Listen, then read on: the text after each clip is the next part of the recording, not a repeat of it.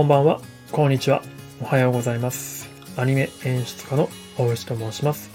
お忙しい中聞いていただきありがとうございます。え今日はですね、2020年の10月27日に収録しています。でこの配信はですね、まあ毎朝僕が、えっと、朝活でやってます、まあ最近牛朝、えっと、お牛の朝活ということで、えー牛活と名付けてるんですけども、その牛活で、えーフィルムスタディというのをやっておりまして、そのフィルムスタディの、えーまとめ配信になります。なぜかというと、まあ、その牛活はですね、まあ、ライブでやってるんですけども、まあ、ライブだと40分とか、長い時だと1時間超えたりするので、まあ、そういうのをちょっとですね、ぐっとこうコンパクトにして、えーまとめ、要点だけですね、やっております。えー配信しようと思っております。で、まあ、フィルムスタディがどういうものかって言いますと、まあ、好きな映画とかアニメ作品の中で、まあ、好きなシーンを抜粋して、その場面をですね、こう、実際に鉛筆とかで書いて書き起こすことによって、えーその映像作家ですとか映画監督がどういった意図でその画面にしているのかその画面に何を込めているのか何を、えー視聴者に伝えたくてその画面にしているのかみたいなことをこう深掘っていくというようなワークショップになります。なのでこれをやっていただくとその映像クリエイターの身になって、まあ、疑似体験は、えークリエイター体験、疑似クリエイター体験ワークショップみたいな感じで、えっ、と、面白い体験ができるかなと思って毎朝やっております。まあ、ご興味ある方は毎朝8時にやっておりますので、えーお越しいただければと思います。で、今日のフィルムスタディは何をやったかと言いますと、えっ、と、セッションですね。セッションって数年前にめちゃくちゃ話題になったやつだと思うんですけども、あの、スパルタの講師と、まあ、生徒の関係を描いた、まあ、ジャズのですね、えー、と演奏を描いた、えー、と映画でございます。で、まあ、この時にめちゃくちゃこの厳しい先生を演じたのが J.K. シモンですね。あのスパイダーマン、えっ、と、侍未版のスパイダーマンとかでも、あの、新聞社の編集長を演じてた人ですけれども、まあここで真骨頂発揮って感じですね。僕は本当にこの役者さん大好きなんですけれども、まあ、セッションを取り上げさせて今日はいただきました。えーそれでですね、この今日のセッションでのポイントは、あの、よく使われているのは予告映像から持ってきてるんですけれども、あの、ご興味ある方は、あの、僕の概要欄とかプロフィール欄の方に、えーこのセッションの、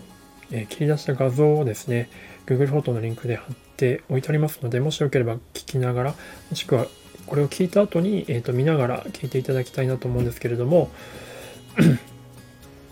今日のポイントは2つあります。まあ、このシーンはですね、めちゃくちゃあの、テンポが合わない、速い、遅いっつってめちゃくちゃこのアンドリューという主人公をシモンズ先生、まあ、フレッチャー先生ですね、がめちゃくちゃ叱ってて、で、何が違うのか分かんないみたいな感じでアンドリーがめちゃめちゃ混乱してる中どんどんどんどんこのフレッチャー先生が彼を追い詰めていくっていうめちゃくちゃ超パワーなシーンになるんですけれども、まあ、ここがすごく注目を集めたんですがここのシーンののポイントを2つ取り上げたいと思います。一つはですねえー、とこのリズムが合う合わないっていうところですごくアンドリューがフレッチャーの言ってることが分かんなくて一生懸命やってるけどリズムが一定なのに、えーフレッチャーが認めてくれないっていうところを実際の演奏のポイントとあリズムと,、うん、とカットのえカットの切り替わるリズムですね。切り返しのあとアングルのリズムが、えー、とこれを強調してるっていうような話です。えっ、とアンドリューからしてみると自分は一生懸命やってるしそのテンポ通りにやってるのにもかかわらずフレッチャーが全然違うっていうと。でこれを例えばあの画像を見ていただくと分かるんですけどもずっとこれ同じアングルで撮ってるんですよ。フレッチャーを撮ってアンドリューを撮ってって。全部同じアングルでやってて本当に違うカットかっていうぐらい全部同じような絵になってるんですね。なのでアンドリュー的には同じリズムでやってるのにリズム合わせてるのに違うって言われるっていうところのどうしていいかわからないっていうのがこの同じアングルで続くことによって強調されてると。でちょっと想像していただきたいんですけどこれを仮に毎回違うアングルで撮ったとしたらリズムが変わると思うんですよでそうなってくると明らかに違う感じとか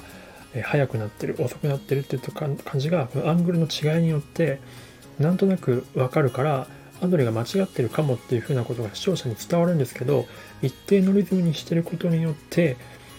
アンドリーの気持ちになってみると、もうフレッチャーわけわかんないっていうのがすごく強調されてるんですね。で、もう一つ、えー、ポイントがあります。えっ、ー、と、もう一つはこの後何回かリズム違う、そうじゃないっていうのを繰り返した後にですね、あの、いい加減にしろみたいな感じでフレッチャー先生がぶち切りまして あの、シンバルを彼に向かって投げつけるんですよ。超怖いんですけど あの、その後に突然空気感が変わるんですよね。それまではずっと一定のリズムのカットの切り返しだったんですけど、このシンバルを投げたところから、一気にこのアンドリューの方にの、えっ、ー、と、カットがですね、ぐっとカメラが彼に寄るんですよ。これによって、えっ、ー、と、彼のですね、あの圧迫感、えーと、押されている感じとすごく緊張感がめちゃくちゃ伝わる。でそして背景もですねすごくボケるんですよね。彼に向かってすごく心情に寄せたカメラの撮り方になっています。でそれに対して、えーと、フレッチャー先生のアングルは最初はちょっと引きなんですよ。あの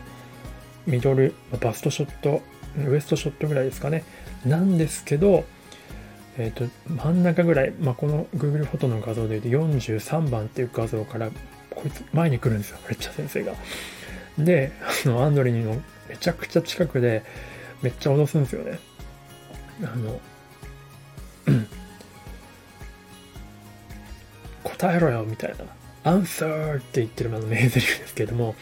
めっちゃこのアンサーっていうところから、どんどんどんどんこのさっきまでアンドレ1人がソロショットでアップだったんですけど、どんどんどんどんここ2人の空間になっていくんですよね。で、周りに一応生徒がいるんですけど、周りの生徒も一切ほとんど映らずに、映っても超ボッケボケの感じだったりとか、え、ー、と、すごくアンダー、え、ー、と、モノトーンというか、うんと、暗い感じで落とされて、色味も落とされてて、本当にこう2人だけの空間になっていくっていうところで、どんどんどんどん息苦しいアングルになっていくんですね。どんどんどんどん画面の密度が高くなっていって、あの隙間がなくなっていくんです。これも、えっ、ー、と、アンドリューの、えっ、ー、と、気持ちに寄せたワークになってます。どんどんどんどん寄っていって、もラストの方でほぼ画面いっぱい2人で占めるとか、もうアンドリューだけの顔とか、アングルとか、もうフレッチャー先生の顔だけとか、うとんでもないことになってる。画面の圧力が半端なくなってくるっていうところで、その画面の圧迫感とかを出すにはこういった感じでですね、画面の密度を圧倒的に上げる。もちろんこれはですね、J.K. シモン先生のあの顔面力っていうのも、まあ、もちろんあるんですけれども、テクニックとしてはそういう風にやっていくと、圧迫感、緊迫感を高められるっていうような感じですね。どうしてもこれは観客がこういうアップアップ続いていくと、あの本能的に引きのサイズを望むんですよ。息を抜きたいので。じゃないともうずっとこう呼吸ができない感じ、まさにアンドリューと同じような気持ちになっていくという感じですね。なので本当にこれは観客がアンドリューの気持ちに寄り添う感じの、えー、アンドリューの気持ちになる、アンドリューと一緒にフレッチャー先生に怒られてる感じの、えーと、ワークになっている、演出になっているというような話でございました。もし仮にこういった感じのパワハラシーンを書くことがあったら、これを一旦を参考にすると良いかもしれません。そんなことがあるのかわかんないですけど。はい、えー、今日は以上となります。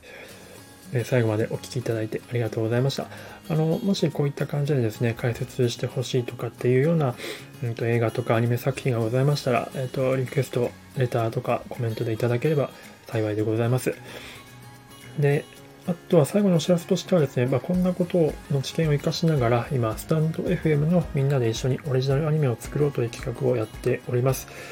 あの、スラックでコミュニケーション取ってるんですけど、今だいたい40人くらい。でそして今、プロットとシナリオっていう結構お話作りの土台を作ってて、ワイワイ楽しくやっておりますので、もしご興味ある方は、そちらのプロフィール欄の方に、えっと、リンクありますので、企画書のリンクありますので、読んでいただければ幸いでございます。じゃあちょっと今日は、いつもよりさらに長くなってしまいましたが、えっ、ー、と、ありがとうございました。それではまた。